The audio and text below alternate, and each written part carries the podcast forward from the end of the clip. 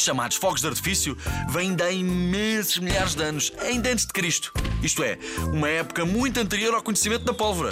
Eles surgiram quando se descobriu que pedaços de bambu, ainda verdes, explodiam quando colocados na fogueira. Com isso, formam-se bolsas de ar e de seiva que ficam presas dentro da planta, incham, incham, incham e explodem quando ficam aquecidas.